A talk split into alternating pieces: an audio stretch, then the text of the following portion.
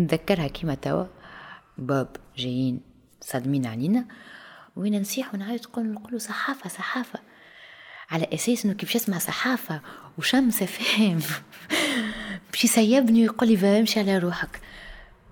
أنا نقول صحافة وهو يهز المترك ويهبط بها على وجهي. حزني وألمي كبيران. أسفي كبير وكبير جدا. سأقول الشعب التونسي الآن وفاة السيد رئيس بن علي. انتهى. توفى. سيد مات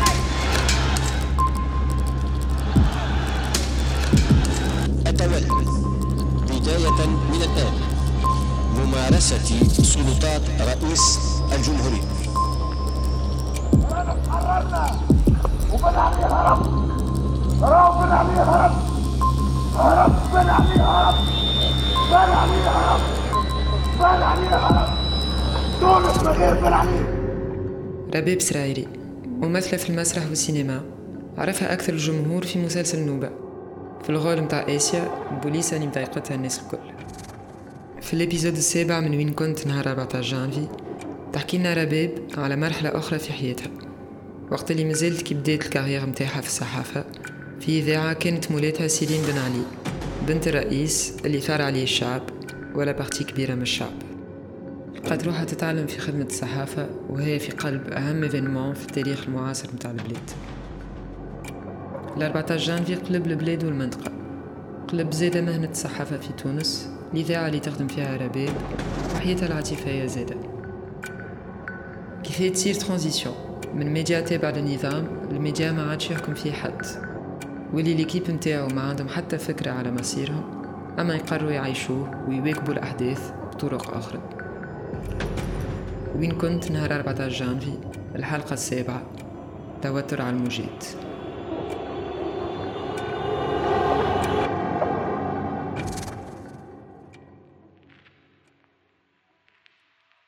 أنا وقتها نخدم في راديو شمس.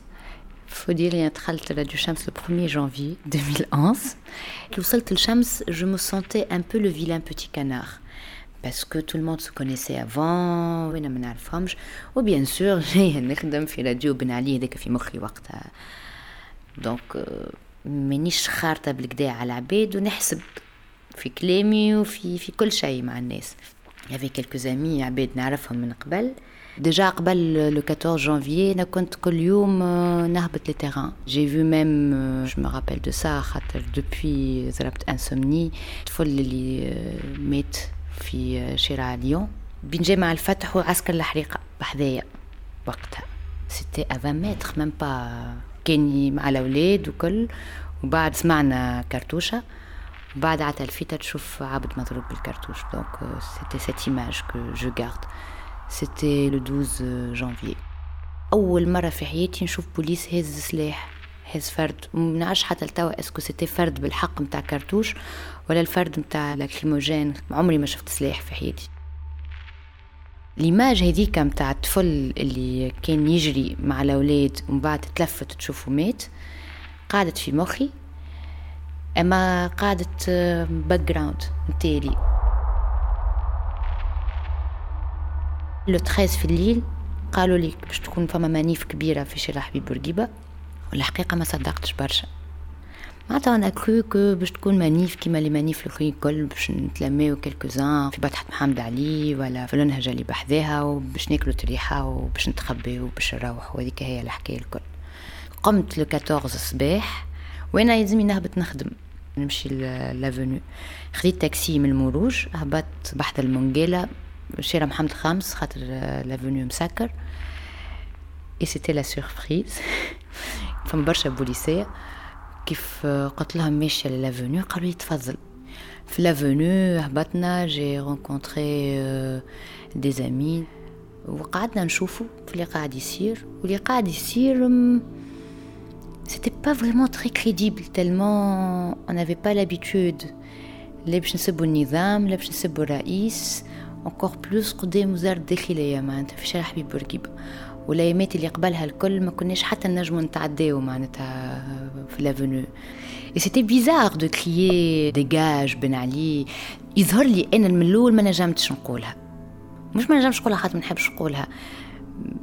مانيش مستنسين نقولوا حاجة كيما هكاك وقدام الداخلية والبوليسية دايرين بينا مالشيرات الكل. dégage راه وقتها كي تقالت في وسط العباد هذوكم الكل سافيبغ في بدنك راهو تحسها في القاعة معناتها. y avait une force y avait une présence نتاع la masse. كي تتلم مع بعضها وتتلفت تشوف عباد تعرفهم عباد أخرين عمرك ما ريتهم. عباد عمرك ما كنت تتصور إنك باش تقف معاهم في manif في شارع بورقيبة. وقتها. c'était 2011 جانفي 2011 معناتها. مازلنا ما نعرفوش حتى اش معناتها مظاهرة. الناس كل خرجت الناس كل ترشقت ce qui était intéressant اللي ما كانش فما لا أحزاب وقتها لا حتى شيء. donc كان فما إجماع على إنه الناس فدت فلقدت هكا يزي.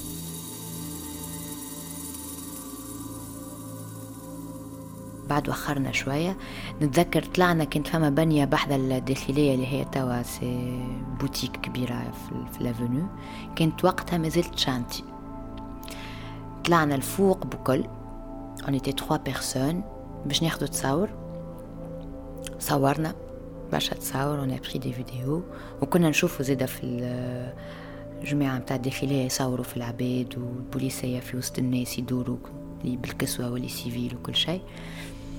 Mais la carte postale était tellement belle qu'on avait du mal à, à y croire. Donc ولينا نبكي وقلنا voilà عطاونا سويعتين ولا ثلاثة سوايع باش نفرغوا قلوبنا ومن بعد هاو باش يدوروا علينا بالواحد بالواحد باش يجبدونا من ديارنا c'était ça وقتها في وقت بن علي تعرف روحك كان باش تخرج في مظاهرة باش يصوروا انت باش تمشي للستاد من بعد يجيو يهزوك من الدار تقولش عليك خرجت لليري عرفت تقولش عليك كنت في حبس وعطاوك سويعتين خرجت فيهم لليريا تنفست شوية وهك باش ترجع. وانتي باش ترجع وانتي فيك ال couloir في قلبك وفي مخك عارف اللي العقاب باش يولي أقسى heureusement c'était pas ça. Heureusement. هبطنا آه قدام الداخلية من با مية متر على الداخلية واقفين. طلعت فوق كتاف آه طارق باش نصور. وقتها فما زنازة هبطت يظهر لي من باب جديد جيت. نتذكر كيما توا نساء وصغار من قدام فما كورتيج متاع موتورات وراهم الكرهبة استفات اللي هذا النعش. وأنا مازلت فوق الكتاف فوق كتاف طارق نصور. وبعد ما نعرف شنو اللي صار. ولا حجر برشا حجر ودخلت بعضها الدنيا. وفجأة ولا كرتوش. وناس تصيح ودم. وأنا ما زلت فوق كتاف mon collègue شوف فيها الحكاية من فوق. بعد à un certain moment c'était impossible de rester خذا هو الكاميرا. ولا هو يصور وأنا مسندته على ظهره. على خاطر الضرب جاي من الشيرات الكل. غاز و... وقتها ما كانش عندي برشا وقت باش نخمم. on a décidé باش نمشيو نهربوا لدار صاحبنا يسكن فوق قهوة L'Univers خاطر كانت أكثر بلاصة نجمو نقربوا لها ونجمو نتخبيو فيها على أساس إنه الحكاية هاو باش توفى و... ومن غاديكا يجينا الشوفور نتاع الراديو يروح بينا. وصلنا juste ال coin اللي بحذا L'Univers وهجموا علينا البوليسية مشيرات الكل. زين يعيط أدخلوا أدخلوا للبلاص c'était pas possible كان فما عدد مهول من البوليسية اللي واقفين. قلنا نهربوا لشير دار العمل. باب جايين صادمين علينا وين نسيح ونعيط نقول نقولوا صحافة صحافة. على أساس إنه كيف اسمها صحافة؟ وشمسة فاهم باش يسيبني ويقول لي امشي على روحك. أنا نقول صحافة وهو يهز المدرك يهبط بها على وجهي. كان فما سانتي على وجهي كان مشترق جبدني راهو أنا وجهي مقسوم على سنين.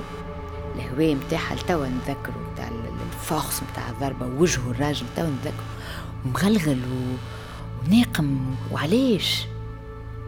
علاش؟ بالحق كي نتذكر الغاغ نتاعو وقت عينيه في عينيا أنا نقول له صحافة ومشيت أنا مشيت له في بالي باش نستنجد بيه وهو جيني يحب يكسر لي راسي يحب يكسر لي وجهي بالمعنى الحقيقي نتاع الكلمة. أما علاش؟ لتوا j'arrive pas à trouver la réponse بعد درنا من الشيرة الأخرى ووقفونا بوليسية وهبطونا على ركايبنا وركايبي تجرحوا y avait pas que moi y avait d'autres journalistes بعد ما نعرفش كيفاش قمنا وجرينا هربنا شيرة دار العمل. لقينا راجل ما نعرفوهش قلنا له أمان لقالنا حل كيفاش نخرج من هنا. يا أخي قال ايا يا أطلعوا في الكرهبة. نذكرها Partner خضراء. طلعنا ستة ولا سبعة قال لنا مس... أنا بوكت مستانس بالهروب من هنا نعرف كيفاش نهرب. donc خرجنا من غادي وهزنا حتى لبحذا Champion في لافايت غاديكا وين جاتنا الكرهبة متاع الراديو.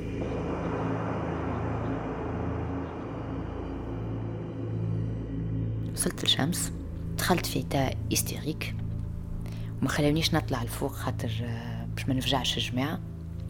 قعدت نبكي اللوطة خاطر اللي شفته واللي عشته أقوى من جرمي. أكبر مني. عمري ما ريت حاجة كيما عمري ما لقيت روحي في situation كيما كيكا وكلنا دايوغ حاجة أول مرة نعيشوها.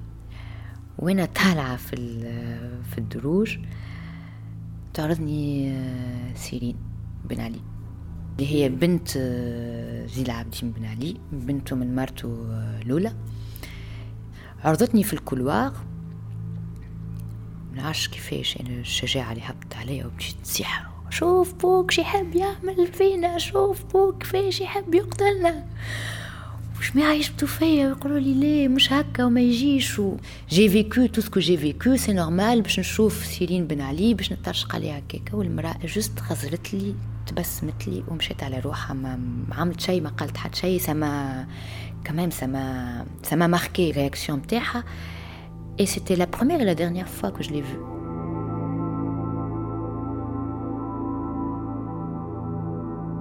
شوف دخان طالع من شيرة المطار ومشيرات الكل دايوغ من تتلفت تشوف فما دخان تاع حاجات محروقة و... والأخبار عاد وقتها قاعدة تخرج و... حتى لين خرج الخبر متاع بن علي هرب donc كي خرج الخبر متاع بن علي هرب نتذكر في ال rédaction متاع راديو شمس il y avait deux réactions. La réaction متاع ناس منهم انا طلعنا فوق الطواول ونصيحوا ونعيطوا بالفرحه أنا حتى لهم نعرفش علاش فرحت هكاك بالطريقة هذيك بال intensité هذيك و la réaction الثانية متاع ناس تبكي يمكن حزينة على بن علي ولا يمكن على خاطر خافوا من شنو اللي باش يصير من بعد. On a passé la nuit à Shams. Donc femme كميونة متاع جيش جيت تعس علينا on n'avait rien à manger rien à fumer rien à boire. الجيش عطاونا زوز كسكروتات قسمناهم على عشرين واحد وباكو دخان تكيفناه الناس كل مع بعضنا وضحكنا برشا وبكينا برشا و... الليلة هذيك ما تنجمش تعاود. فوقنا اللي كانوا فما جريري مخبين في ال sous-sol متاع شمس على خاطر تابعين association مشينا جبناهم وحطيناهم في وسط الراديو ورقدنا عليهم غاديكا. من بعد le 15 الصباح بكري à 6 du matin باش يروحوا بينا الناس اللي بتنا غاديكا. donc تعدينا بحذا المونجيلا والتوا l'image اللي ما تتنحاش إنه النافورة هذيك كلها معبية بشليك وصبابط متاع الناس. وفي سنية مروحة للدار a vu كراهب مقلوبة. أول مرة في حياتي نشوف فراري. شفت فراري مقلوبة في وسط الكياس. des quatre fois quatre العجالي متاعهم منحيين كنت فما حاجة bizarre على الآخر. Étrange. لا كاليتي دو لير était différente. الهواء اللي شميناه نهار 15 الصباح أنا ما شميتوش قبل. وما شميتوش بعد il y avait quelque chose dans les regards, dans l'air, dans le comportement des gens qui ça a duré quelques semaines mais le 15 الصباح حاجة أخرى وكانك خرجت من بلاصة مسكرة وتنفست الهواء لأول مرة. وكأنك تشوف في وجوه العباد وفي عينيهم أول مرة.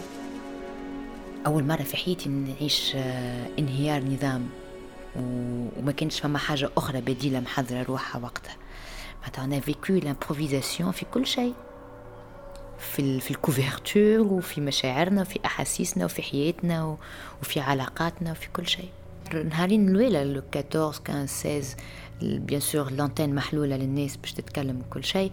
في الليل état panique الناس تبكي il y avait زادا beaucoup d'intox واشاعات il y avait des fantômes en fait خاطر صار حكاو لنا حكايات ما نعرفش بالحق ولا لا est-ce que بالحق صاروا الا الناس تلمو دخلوا في angoisse و panique و وبرشا مشاعر مخلطة في بعضهم اللي ولاو مع بعضهم يتخيلوا في حاجات ويعملوا في des nouveaux mythes urbains اللي peut-être زاد حاجتهم بيهم باش ينجموا يعديو هيك ال pression الكبيرة اللي كنا نعيشوا فيها. ومازلنا نتعلموا في كل شيء ومازلنا ما نعرفوش نغربلوا المعلومات. donc عرفتك اللي يجيك خبر يطلعك للسماء يجيك خبر واحد آخر يهبطك يجيك خبر يدبرمك يجيك خبر يفرحك. tout ça en quelques minutes عشنا حياة رتيبة فارغة. où rien se passe. Personne ne parle. On n'osait même pas s'exprimer حتى entre nous, entre amis. On avait peur.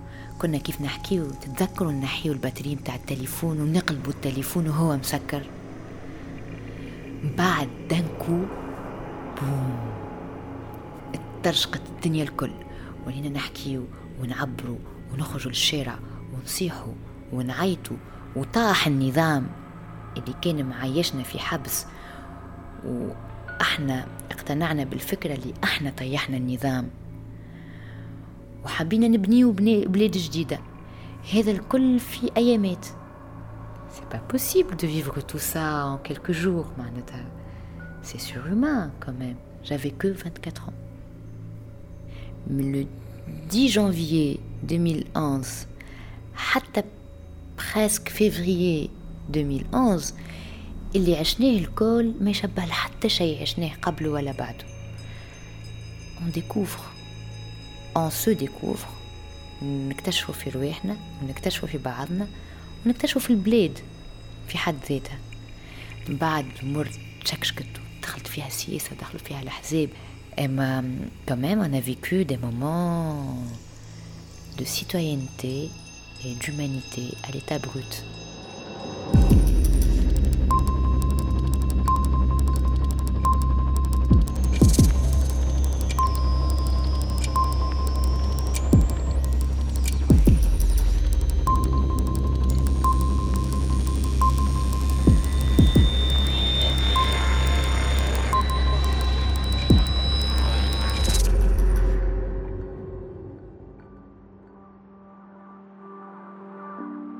أنا وليت journaliste بعد 14 جانفي خاطر كي دخلت الشمس j'ai passé mon entretien je pense c'était le 26 décembre déjà البلاد شاعله وأنا قبلها مازلت كي روحت من باريس والبلاد بدات تشعل شوية je cherchais un boulot فما un job à mi-temps productrice نتاع émission juste productrice المهمه نتاعي اني نكلم les invités ونعمل les fiches نتاعهم donc réellement j'appartenais pas vraiment على راديو ولا في مخي أنا peut-être هذيك هي الحكاية اللي حكيتها لروحي معناتها فهمت كي بداو les manifs je pense c'était le neuf ونهبط لل terrain ونهز الكاميرا ونهز الميكرو ونجيب ال matière وقتها حسيت لي أنا journaliste وقتها حسيت لي عندي une arme ونجم نستعملها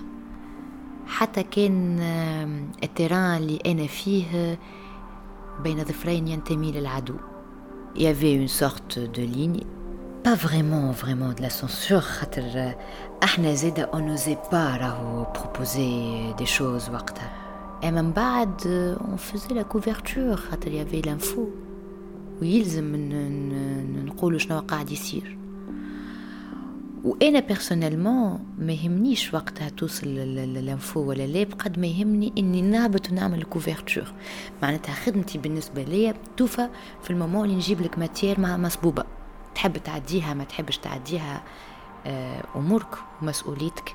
أنا مسؤوليتي ومهمتي وشيختي entière إني هبطت وأرخت بيني وبين روحي للحظة هذيك اللي قاعدة نعيش فيها. ça m'a radicalement changé ma vision روحي أنا كإنسانة وكمواطنة et ma vision par rapport aux notions du journalisme اللي أنا ما قريتهمش في, في l'IPSI اللي تعلمتهم sur le tas. وبديت نتعلم فيهم وقتها d'ailleurs. Euh, on a vécu euh, ce sentiment تاع إحنا الازلام سي نورمال محسوبين على بن علي معناتها شمس فام وقتها مي فيت في toute l'équipe a pris euh, les choses en main. On a, voilà, c'est le moment de montrer que nous sommes des journalistes et qu'on peut aussi participer au changement. وعشنا des moments difficiles نتاع ما نعرفوش اسكو لا راديو elle va durer ولا لا احنا شنو باش نعملو شنو باش يصير فينا أه خفنا على رواحنا خاطر جو بونس كو ان سارتان مومون خفنا حتى انه ناس تجينا تتهجم علينا ما صارش الحمد لله C'est grâce au 14 janvier, ou le couvre-feu, que j'ai rencontré l'amour de ma vie.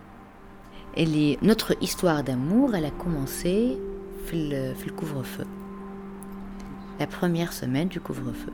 Qui fait parce qu'on était obligé de, de, de, de, dormir à la radio, Betudeskol Radika. Et euh, voilà, c'était l'étincelle de l'amour. شعلت البلاد وشعل الحب معاها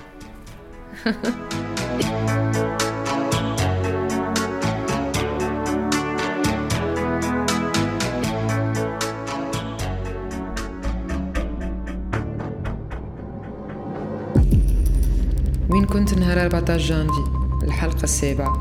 توتر على الموجات إنتاج. إنكفاضة بودكاست. إخراج بشرى تريكي ومنيا بن حمادي. تسجيل هزار عبيدي. مونتاج بشرى تريكي تصميم صوتي وموزيك وسيما قايدي بالتعاون مع كامل فريق انكفاضة.